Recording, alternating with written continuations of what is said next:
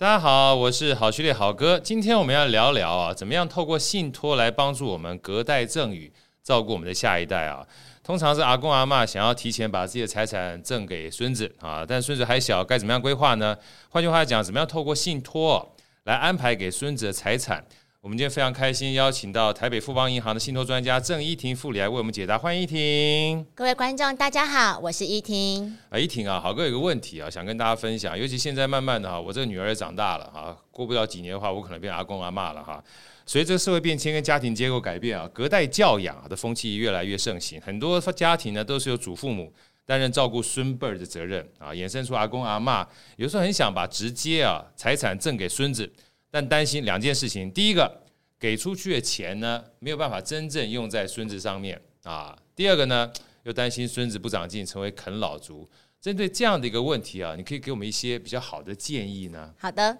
在孙子呢还没有成年以前，如果他的父母无法妥善管理好他的财产，尤其是一旦离婚，不能好聚好散，监护权的归属呢又会变得更加复杂了。另外呢，从今年开始，我们的成年年龄下降到十八岁，这个年纪的金钱观念或许还很薄弱，他可能没有办法妥善的好好管理这么一大笔钱。有道理哦，所以照这样子说起来的话，阿公阿嬷应该是要把逐年给钱给孙子这个钱啊，而不是说一次一整笔给出去，好像比较好。可是这样子说起来的话，有个问题啊，就算你要逐年呢、啊、把这个钱给孙辈儿，但总有一天他积少成多，也变一大笔钱呢、还是没有办法解决最根本的问题，就是钱给出去之后，那到底他能不能放他身上哈？那另外呢，如果采逐年赠与的话，一旦这个离婚啊，监护权不在自个儿身上。啊，在对方的身上的话，未来你也很难再继续照顾孙子哈。那这样情况我们该怎么办呢？是啊，与其赌运气啊，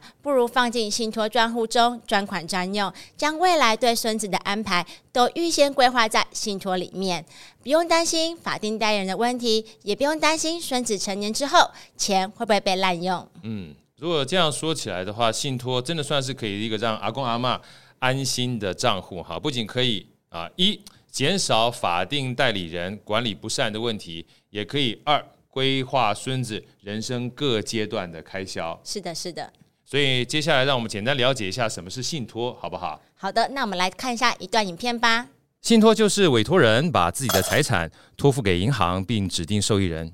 双方与银行用契约的方式来约定信托的管理方式与给付的项目。通常在信托呢，有三个重要的关键：人、财产和契约。当委托人把财产交给银行之后，银行就依照契约的内容来执行，将信托财产专款专用来照顾受益人。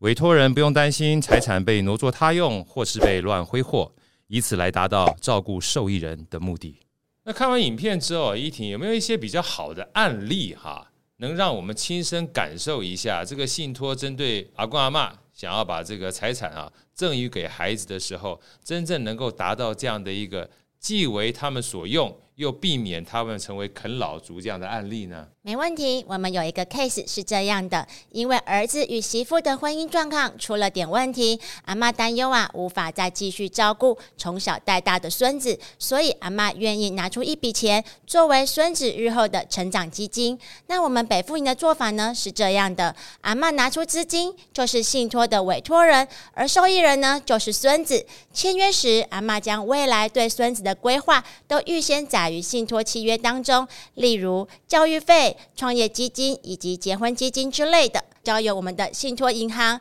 来按照这些条件来做执行。未来就算儿子与媳妇离异，也不影响阿嬷持续照顾孙子的心愿。哦，的确啊，如果像这个怡婷这样说的话，将未来的规划都安排在信托里面，等于先把这个契约都定好，该怎么做该怎么做，就不用担心法定代理人啊，不管是爸爸妈妈也好，是否会妥善的管理。那就算小孩子长大之后，你也不用担心他会乱花钱，因为基本上都已经用信托设了一道我们讲说最常讲的三个字防火墙啊，不会钱乱用啊，跑出去啊，没有办法管理哈。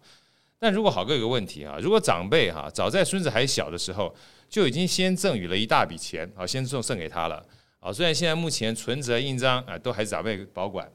但小孩长大之后难免啊，这个想要刻印章也很容易啊，一不小心他长大之后。自己跑去刻一个印章啊，然后把这硬件做变更，一下把钱领走。那这种情况之下的话，信托有没有解决的方式？当然可以啊，这种情况其实很简单，就将孙子名下财产都锁进信托专户中，孙子呢就是信托的委托人以及受益人，信托监察人呢就交由长辈来担任，例如阿公及阿嬷，而且啊，信托内的管理运用就全部交给信托监察人来做决定。如此一来，就算钱已经给出去了，长辈仍然可以继续的管理运用。啊，我觉得遗体讲这个非常重要，就是我们给钱给出去啊，希望的话是能够这笔钱真正对这个小孩有帮助。所以信托呢，基本上不仅让你钱可以累积，呃可以放在这个我们真正想要帮助他们这个账户里面。最重要的关键，我们还可以帮助做管理。比如说你担心小孩乱花钱的话，可以把这个管理责任